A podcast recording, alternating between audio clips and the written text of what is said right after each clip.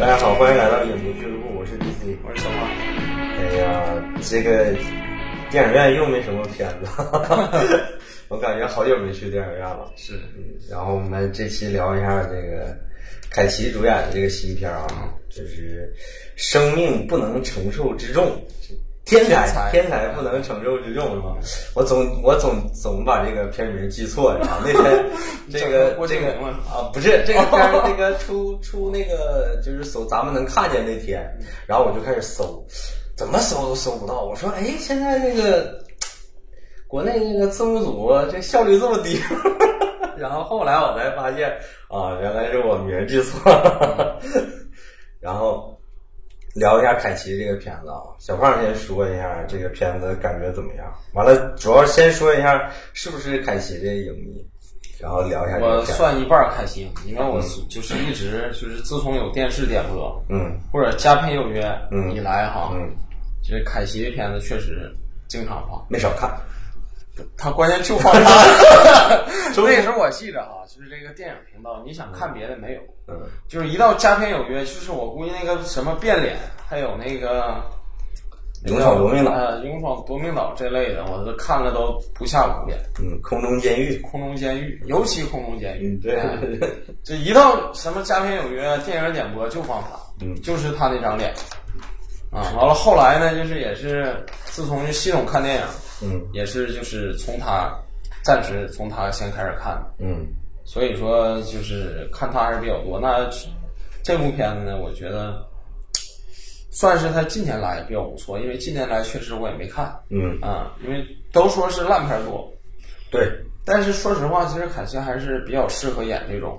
喜剧的，因为他其实是有喜剧天赋的，对，啊，他的那个表情、微表情，他的那种梗。嗯嗯，就是被他驾驭的很好。嗯，然后这个片子，我觉得他是用一个这个喜剧片的外壳，嗯，裹了一个这种就是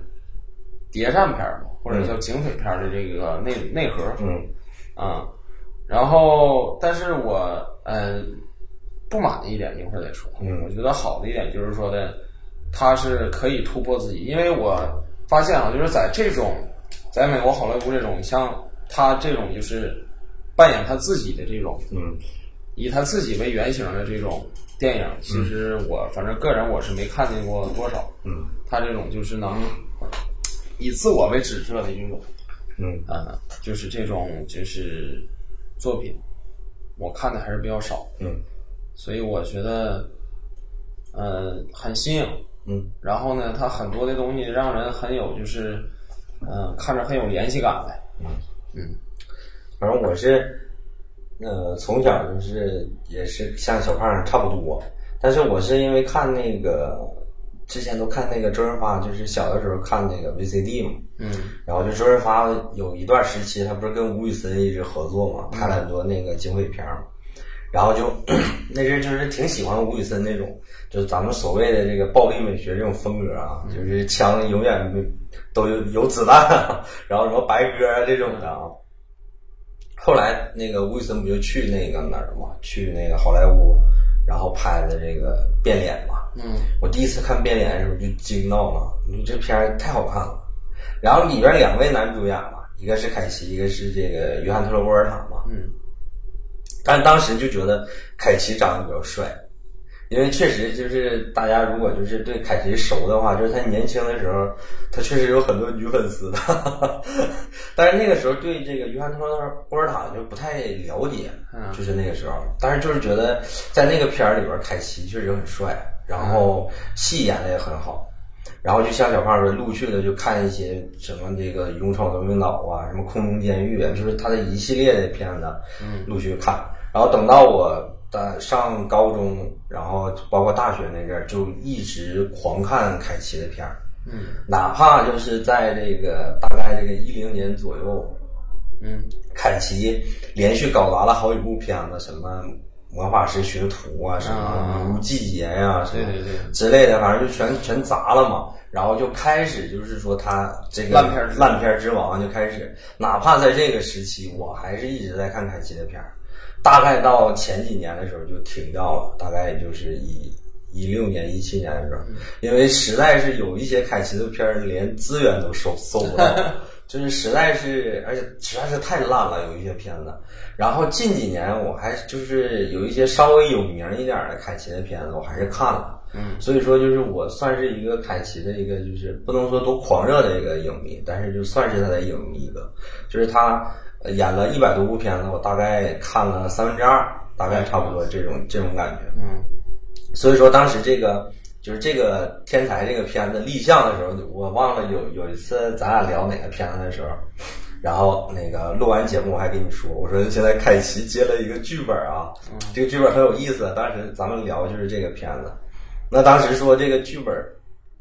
最开始我们得到的消息就是说他不是说，呃，凯奇演自己，然后他极力想得到一个昆在昆汀电影的一个角色的一个机会嘛，就演昆汀的电影，然后最后失败了，然后去参加富豪的生日会，然后怎么怎么样。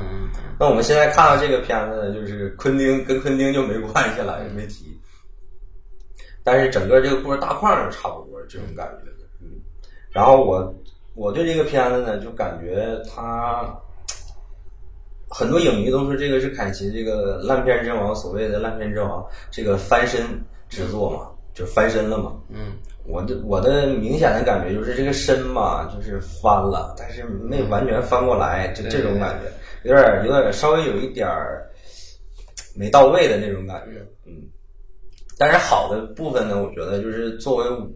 如果像我这样，就是你看凯奇的片看的很多的话，里边一些就是凯奇曾经辉煌时期的一些迷影梗，嗯，就所谓的一些各种梗，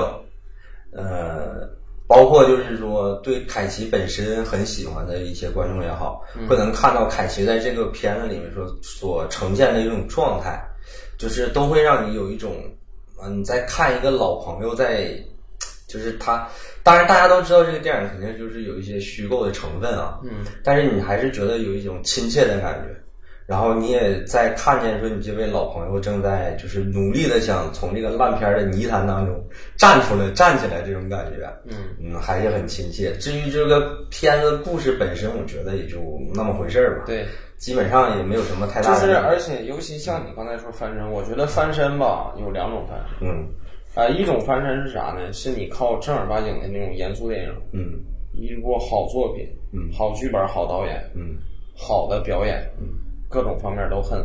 完善的这么一个电影去翻身。另一种就是像这种用一种自嘲的方式，嗯，用一种就是比较戏谑的方式，比较喜剧化的方式，嗯，去翻身。那我觉得就是，其实我就感觉这个翻身的话，像不像你说的翻了一半？为啥？嗯，因为你靠喜剧片翻身。它总会比严肃电影要弱一点。嗯，我不知道这句话是不是很多人认认同。嗯，但是我觉得就是我个人反正是这么想，因为你就看哈，大体上就感觉你看喜剧片的时候，就感觉这个东西它是喜剧片。嗯，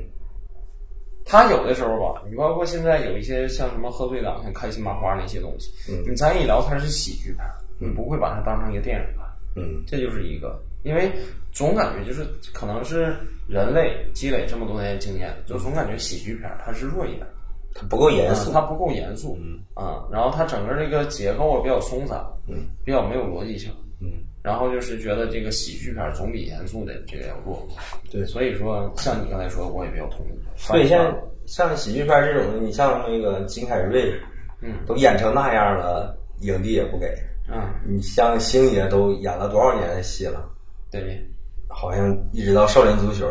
然后金像奖才给影帝，就是而且就是喜剧演员本身，他们可能也有这种，也意识到这个问题，所以说总总会演一些比较偏严肃的东西，嗯，呃，就会去尝试一些东西。但是问题是，就像小胖刚才说，凯奇在这个片子里面，我觉得第一就是说他终于能接一点就是正常一点的剧本了。嗯，就是最起码来说，这个片子虽然说，我觉得他的心意可能就在这一个点上，就是凯奇自己演自己，嗯，就这么一个点，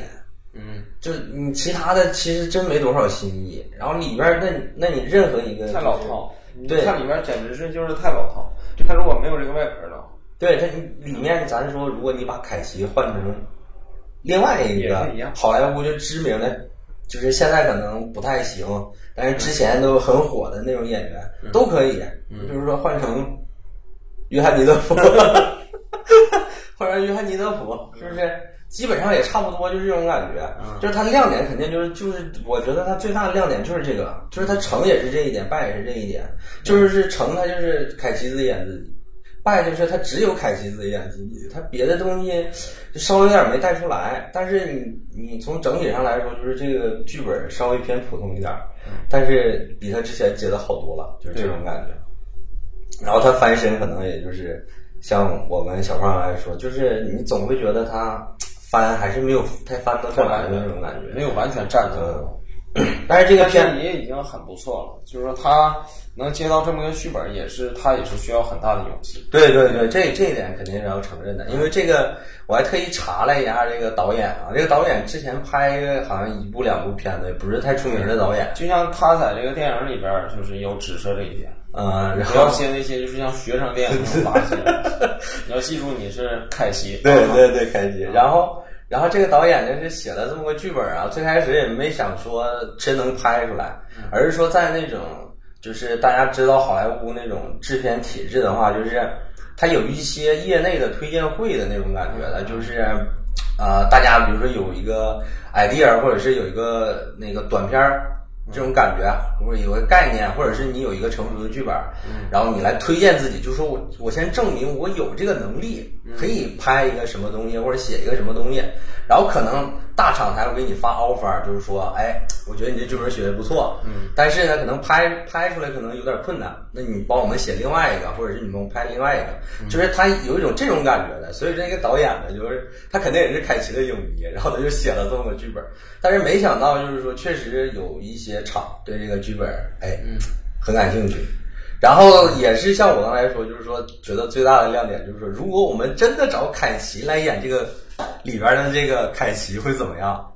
这样一下，这个剧本就立住了。然后这个剧本也是几经周折，终于到凯奇手里的时候，然后这个导演也是跟凯奇解释，就是说我写这个剧本，就是因为我喜欢你，尊重你，而不是说想去嘲讽你那个意思。嗯，那凯奇最后就接了这样一个剧本。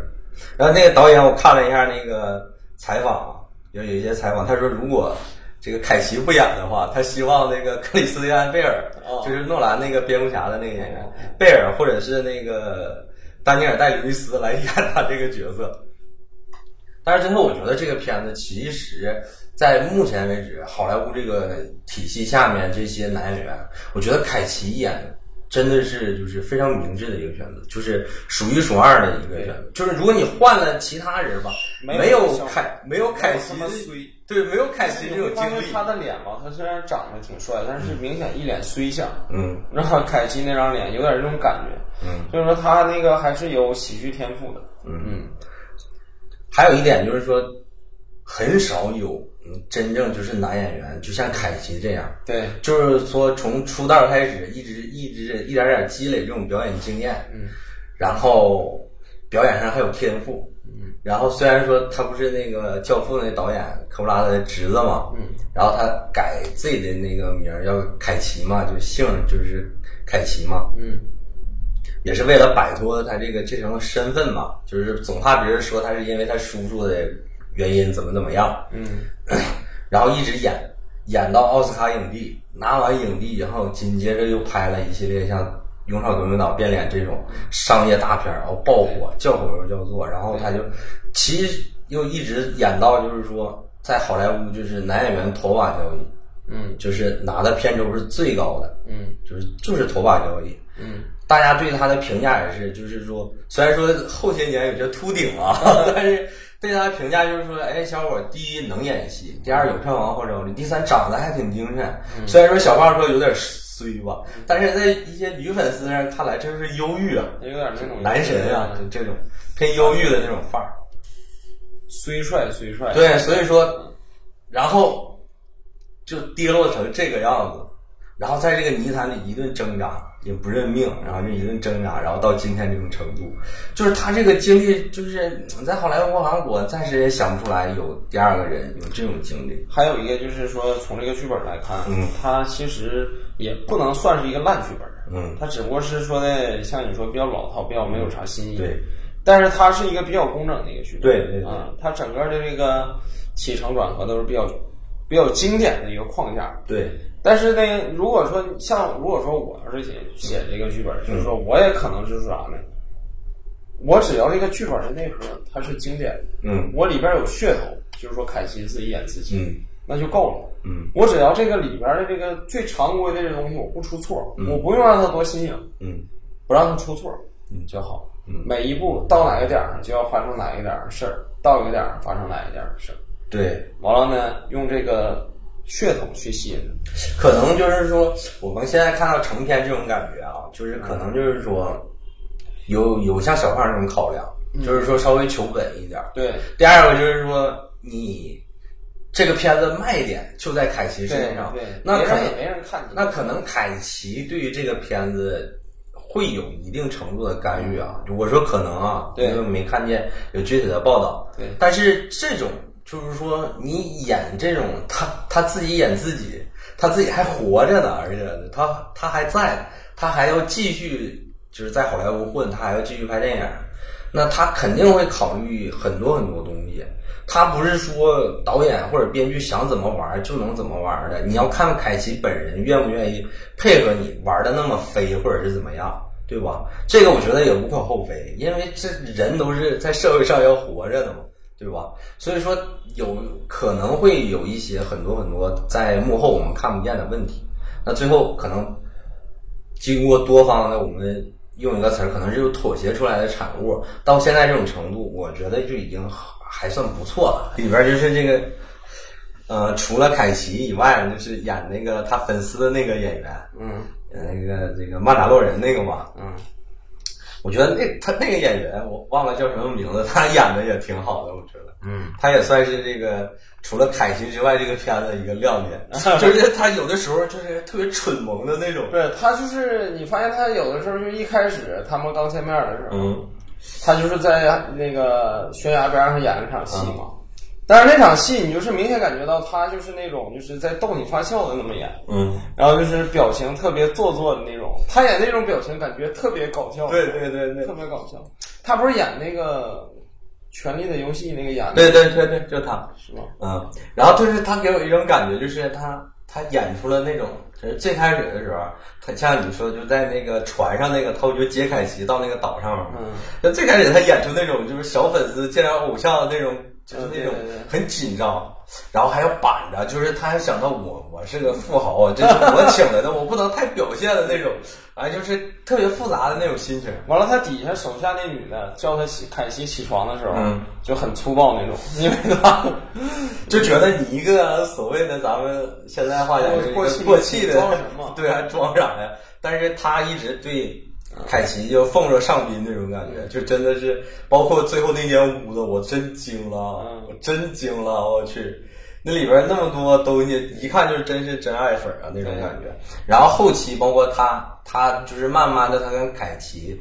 变成那种朋友，类似于朋友那种状态的时候，他演的也很好。就是说，还是稍微带一点那种偶，就是粉丝跟偶像之间那种感觉。嗯，但是他稍微把这个呃朋友身份，就两个人身份稍微拉平一点儿。嗯，然后稍微在逐渐拉平那个过程对对，对演的还是非常好的。很细腻。然后时不时神经病似的，就是弄一些凯奇电影里的梗，然后就是凯奇配合的，就是感像小胖说的，感觉特别搞笑的那种。对，这个粉粉丝见着偶像这种感觉，我觉得这个也我觉得最搞笑是那个，就是他那个迷药去那个那个密室里边去拿那个去那个就是下载数据的那个，啊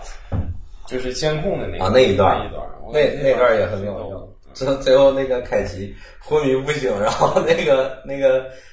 C I C I A 的吧啊，C I A 的吧，说 action，那个那个确实确实太搞笑了，这是一种演员的本能，是。特别特别有意思。然后整个到最后，他还用了一个戏中戏的结构，就是嗯。说这个凯奇这个。这个其实就是在这个富豪根本就不是那种就是表里不一那种富豪，人就是个富豪。对，然后这个结局我看一半的时候，我其实后来我都没咋看，因为但我因为我大概我猜到了，嗯。我就看个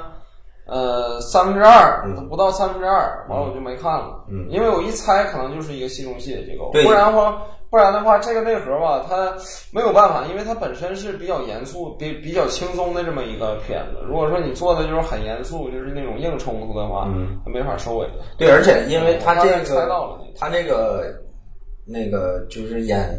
凯奇粉丝这个角色，嗯，他是一个非常讨喜的角色。对，如果你最后不把他，咱们就是简单粗暴一点，你不把他洗白了吧，你就很难收场。对对对，你就没法收场，因为他太讨喜了。对，他一出场就很讨喜，对他非常讨喜。他一出场就是我就是哈维，就是那种特别搞笑。就是说你不把它洗白了，你就很难收场。所以说他最后这种的，我觉得也基本上差不多，也基本上就是这个路子。因为看到最后的时候，我也是在想，就是最后他怎么收这个尾呢？对，最后一收，我觉得啊，虽然我没想到是这么收啊，但是我觉得他肯定要把这个人物弄白了，对，就肯定要收一下，完了这么收。嗯，包括里边那，我还记得最搞笑的是你说你三部最喜欢的电影，然后第一是变脸，第二是什么电影来着？《孤玉三是大师啊，就是一个特别长名的一个特别老的一个电影。然后凯奇说，就是凯奇跟他女儿让他逼他女儿看了那个那个电影，《卡里加里伯利卡卡里加里博士的小屋》啊，对，就那个片子，那是德国表现，也是老片，二十年代的片。嗯嗯。然后凯奇非常高兴说：“哎，我就说一定会有人喜欢这个片子。”然后说：“那你第三部是啥？”然后憋了半天说了一句《帕丁顿熊二》，当时我都乐喷了。然后，然后说什么？凯奇说啥？这什么？这感觉？看一遍哭了。呃，看一遍也哭了。然后最后其实那个小收尾，最后他陪他女儿也也是看了那个片子。我就是感觉就是他的那个他哥哥吧。嗯。就是那个哈维他哥哥，就是在那海滩的时候，嗯，就一句话就让凯奇就是直接破防了，就是抱个酒瓶就跳下去了那种感觉。嗯，那段戏其实还有一个功能是他在致敬那个凯奇德应奥斯卡影帝那个离开拉斯维加斯啊，对，一模一样的一个场景，是他跳到泳池里面，对对对，然后那个。那个拉斯维加斯那个片子，就是那女主角就得救他嘛。然后这里边换成这种的，就感觉确实有点搞。就是说你能看见，就是说这个导演包括这个剧本写的，他还是有一些巧思在里面。但是还是我刚才说大框架上还是有点有点老套，嗯，稍微有点平庸一点。但是整体的，我觉得还是看着还是挺欢乐。就是他咋说呢？他那种就是玩的这些梗，其实都挺现代化的，我感觉。就是不是特别像老套，它只是结构老老套，但是它的点子其实是挺新的。嗯嗯。再有就是它的一些，就像我说，比如说《帕丁帕丁顿熊二》这种梗，嗯，包括像你说那个什么小屋啊，就是念三个。他有点是我感觉有点故意那种感觉，就是故意的、刻意的在，就是让人感觉刻意的让你感觉，就是这东西是老套。对，而且就是说，他还这种意思。还有一种我想说的是，他还有一种巧思在里面，就是说，嗯，还是挺挑观众的。比如说这三部电影，如果你你不知道的话，就特别是最后那个《帕丁顿熊二》，如果你不了解的话，可能你就没有这种喜剧效果，你就笑不出来这种感觉。你还是要对那个那些电影有有一些基本的了解，你才能知道到最后说出《帕丁顿熊二》的时候有多搞笑。而且就是像我说，里边有一些。凯奇的迷影梗，有一些就比较简单粗暴了，这也是我就是不太就是满意的地方。就是说，像我说那个在泳池那段就是那个致敬那个离开拉斯维加斯的那个那个片段。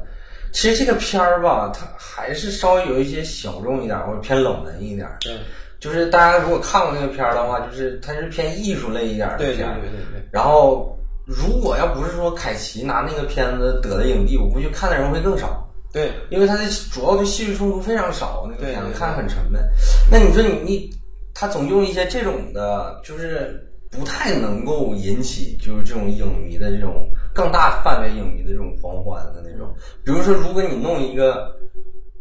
就是真正比较精妙、比较精巧的，比如说变脸里的梗。或者是勇闯能用脑、空中监狱这种梗，对，就肯定就嗨了嘛，你肯定就嗨了。但是他总弄用一些就稍微偏冷那个我都没看出来，就离开拉斯维加斯，我看了得有两遍嘛。嗯，但是就有点忘了，时间太长了。对，啊，就是他总用一些就是稍微偏冷门一点的这种的，就是我觉得还是就是稍微我就不满意，有一点这种感觉，就是有点可惜，因为凯奇精彩的片子太多了。对对对，你就像那个《勇闯夺命岛》，直接就在飞机上扫了两眼就结束了。嗯，《空中监狱》也是一开场啊，就一个情侣在那儿看两眼就就完事儿了，对，就非常可惜。它。都是以那种就是画面的形式。对，然后最后那个好不容易在收藏里面点了两下变脸嘛，嗯。完了之前也提过那个变脸，我还以为最后那个决战，你知道吗？因为他不是说他前期是这个化妆师吗，嗯我说来了，肯定就是变脸嘛，他跟那个他那个粉丝那个角色俩人一个互换，对对对对然后他就替他那个就是找他表哥，对对对对那个大反派一弄，然后怎么弄一下，然后里边有很多梗，结果就是那样了。哎呀，我当时就觉得，哎呀，实在是有点想多了。但是可能也，或者是可能像小胖来说，导演觉得可能如果我要这么用的话，可能你你们就就是都被你们料到了，可能我就故意不这么弄，也有这种可能。其实你没发现，咱最近聊的这个好莱坞电影，嗯其实你包括《瞬息全宇宙》也好，还是之前那个，它其实都有点那种致敬以前的电影嗯，的味道在里面。那你说，如果这么说的话，是不是就是说明好莱坞现在已经江郎才尽了？有点，就是不是故事已经枯竭了？就是说，它只能通过以前的一些噱头、一些点嗯，去这个刺激这个肯定的。这个你现在你看这个每年那个全球这个票房，就是它只是小改款，就是像我就感觉啥呢？就是有点像那个车一样，嗯，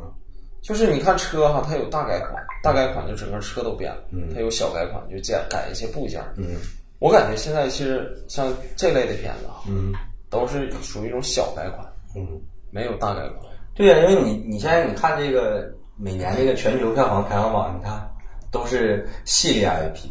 什么复联四啊，对，就是什么这个嗯星星球大战呐、就全都是几呀、后面带几的，对对对，什么加勒比海盗一拍就多少部啊，对对对都全都是这种的，嗯，就是原创力就是一直在减，这个这个就是不光是疫情这几年，就是好久了，就是一直都存在这个问题。嗯，你包括这个我们那华语乐坛不也这样吗？最近都在流行一些复古嘛，什么王心凌什么唱爱你呀、然后什么 周杰伦演唱会复映啊，就全都是这种。那大家一开始怀念就是说，呃，复古一点的东西，那就证明现在没有什么东西太吸引你。对，这个东西就很正常嘛。像你说这个，而且有一些东西嘛，它也不是说人为的，就是怎么样。而是说你历史发展到一定阶段，对，当你人类的这个总人类经验的总和，嗯你达到一定阶段之后，嗯，因为你什么都见过了，对，因为你已经什么都见过了，嗯你从小就看一些像古诗词，看一些古文，看一些故事，嗯你从小就在接触故事。等你到了三十多岁，你自然而然不是故事枯竭，是你枯竭，对，啊包括见的太多了，包括你太长了。对，包括你说咱们用那个手机，我觉得就是从那些按键，嗯然后一直跨到苹果那个最开始的，就用一个按键，嗯这就是一个质的飞跃。就像你说的这种大改动。对对对，那你之后就就这一块屏，完了把那一个键子取消了，那你说这个手机再怎么进化，它也就是这种状态了。你现在就是所有的型号的第几代、第几代、是说第几代，手势，对第几代、第几代，它全都是这种的就是都是都就剩一些小改动了。怎么弄这个系统更流畅怎？么大改功呢？就是直接和神经元连一块儿，对，和你的眼球的这个视视网膜这个神经元对呀连一块儿。但你现在你就达不到啊。你要是那样的话，除非只有一种，就是把你的大脑锯开，嗯，然后安一个那个芯片芯片，嗯嗯，只能这对，样。现在就所以说就是你发展到一定程度，它就就是这种的。那你说现在手机还怎么进化？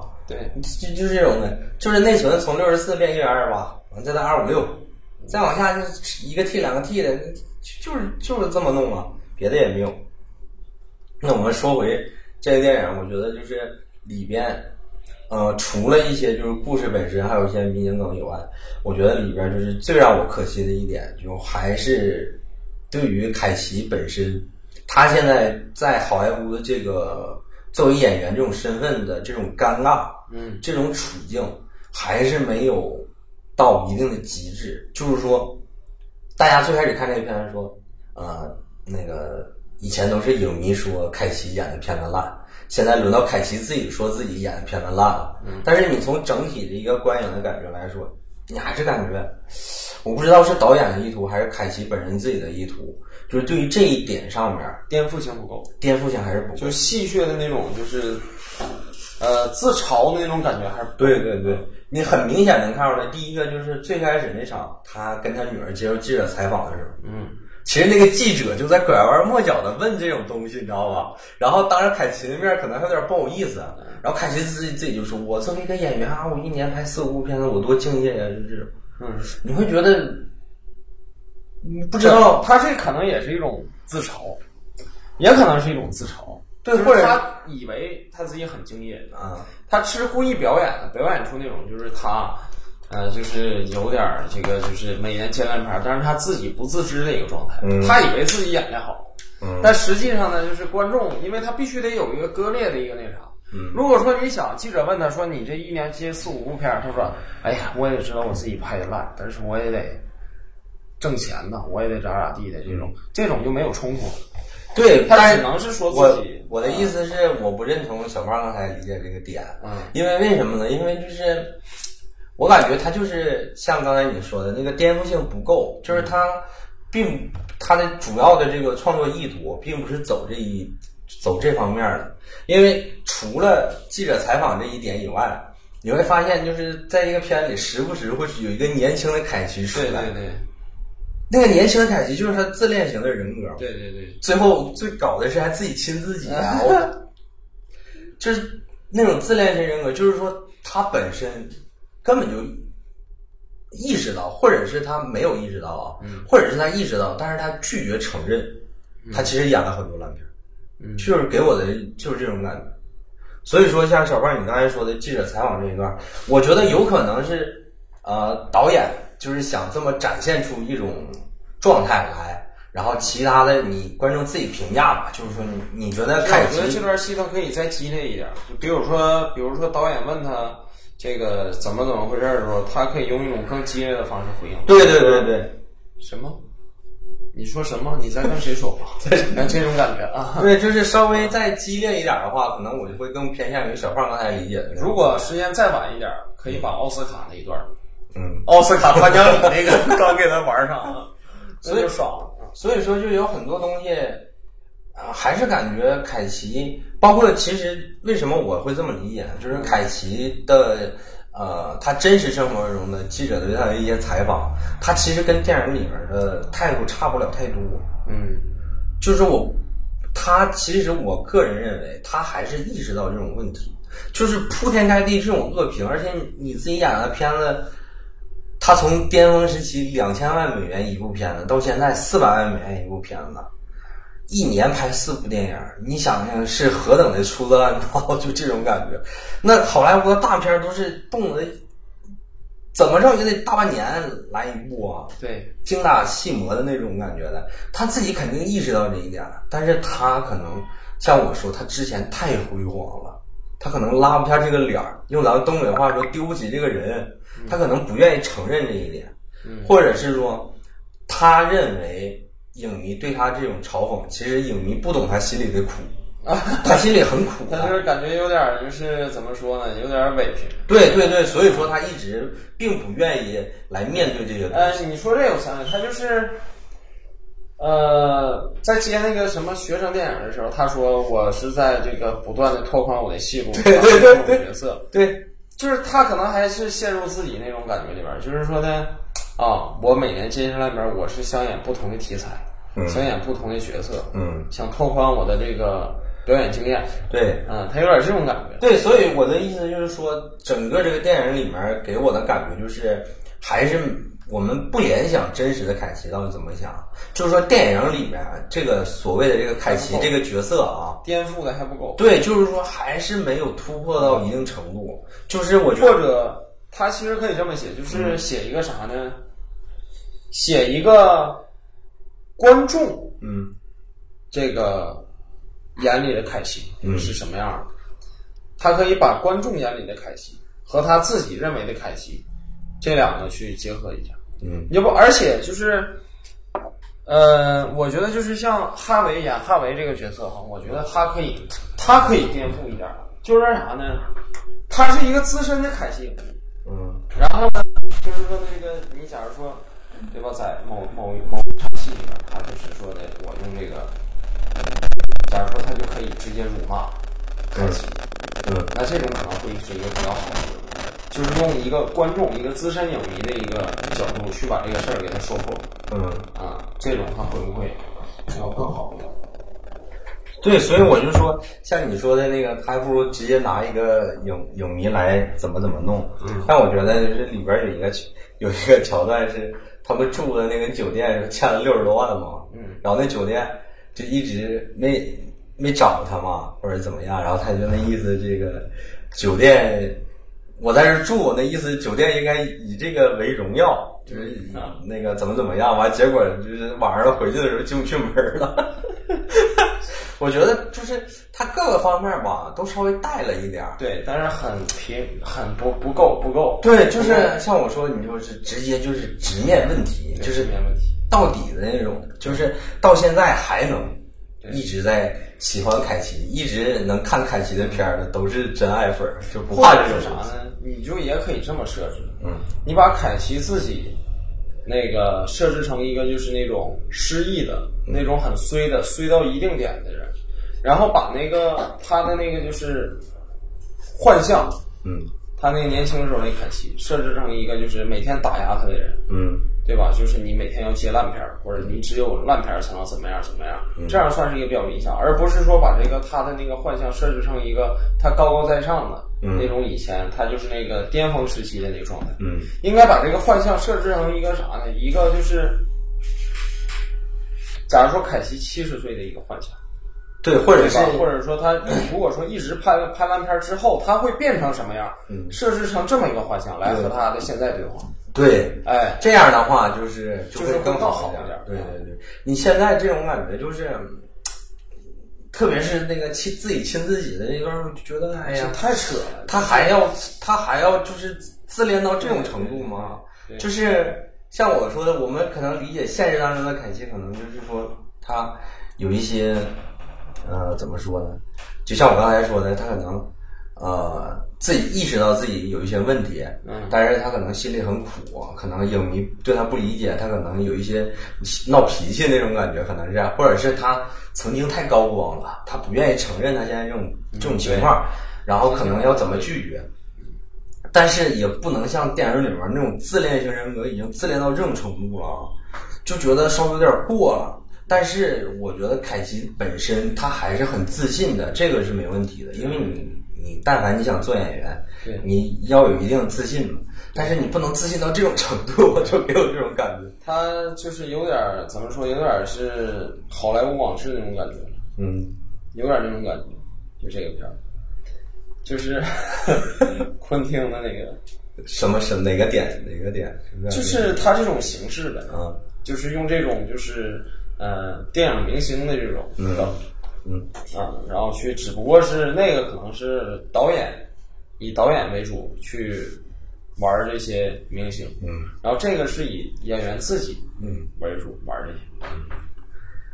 哎呀，反正我们就是就是凯奇这个翻身之作啊，反正我觉得就是翻了一半儿了。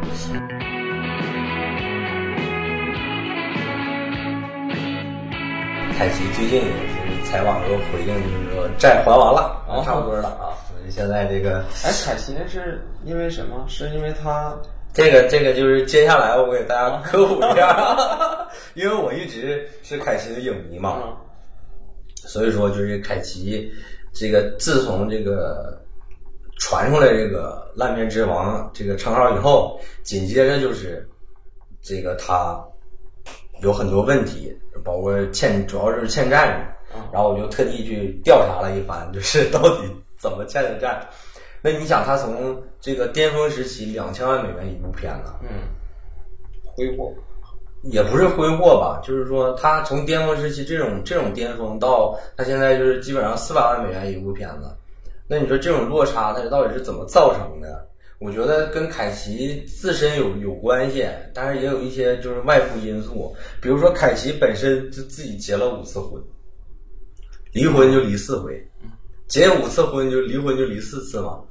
然后他应该是头，其中有有几次的离婚是要就是我们知道，在美国离婚的话，就是财产要分割嘛，成本是非常对，财产要分割嘛。他可能后后几次离婚，可能他就学乖了，可能就是会签一些婚前协议之类的，但是他还是有一些，比如说对前妻的一些赡养费呀，包括他自己本身在现实生活中，他没有没有那个女儿，他有两个儿子，那对于儿子你要要支付一些这个抚养的费用啊。包括你一离婚，在美国离婚，你成本很高的，你要请律师，又这个那个的各种乱七八糟的费用，评估什么的。对，而且而且就是凯奇在巅峰时期，就是说，我说他这个片酬很高的时候，他买了很多房产，后来赶上这个房房地产崩盘了嘛，市场崩盘，然后就是高买低卖就赔，包括他买了一些跑车，这都是高消费的东西。包括他其实平时生活当中也有一些。对，其实你买跑车吧，买房产这个是正常的。对，但是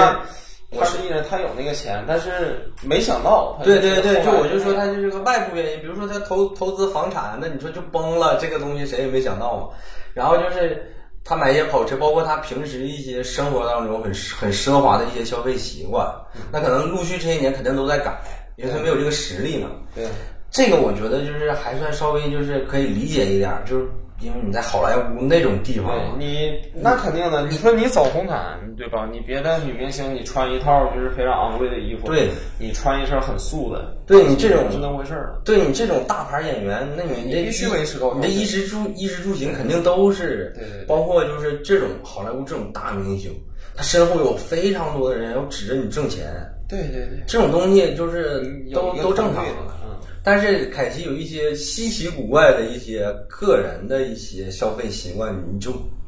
没法理解。比如说，他花高价买过一个两个头的蛇，哦，花高价买，好像是小一百万美元吧。哎呦我然后包括他还喜欢那个化石，就是恐龙的什么骨头骨，好像是。然后后来发现是某一个国家的，然后他又就他高价买过来了。后来发现是某个国家，他又给人送回去了，就这钱就白花了。就类似一些，包括他还是个漫画迷，就他喜欢看漫画。然后他还买过，就是那种好像是就那种手刊的之类的那种漫画，反正就是很有名的那种漫画，可能是手刊呀，或者是特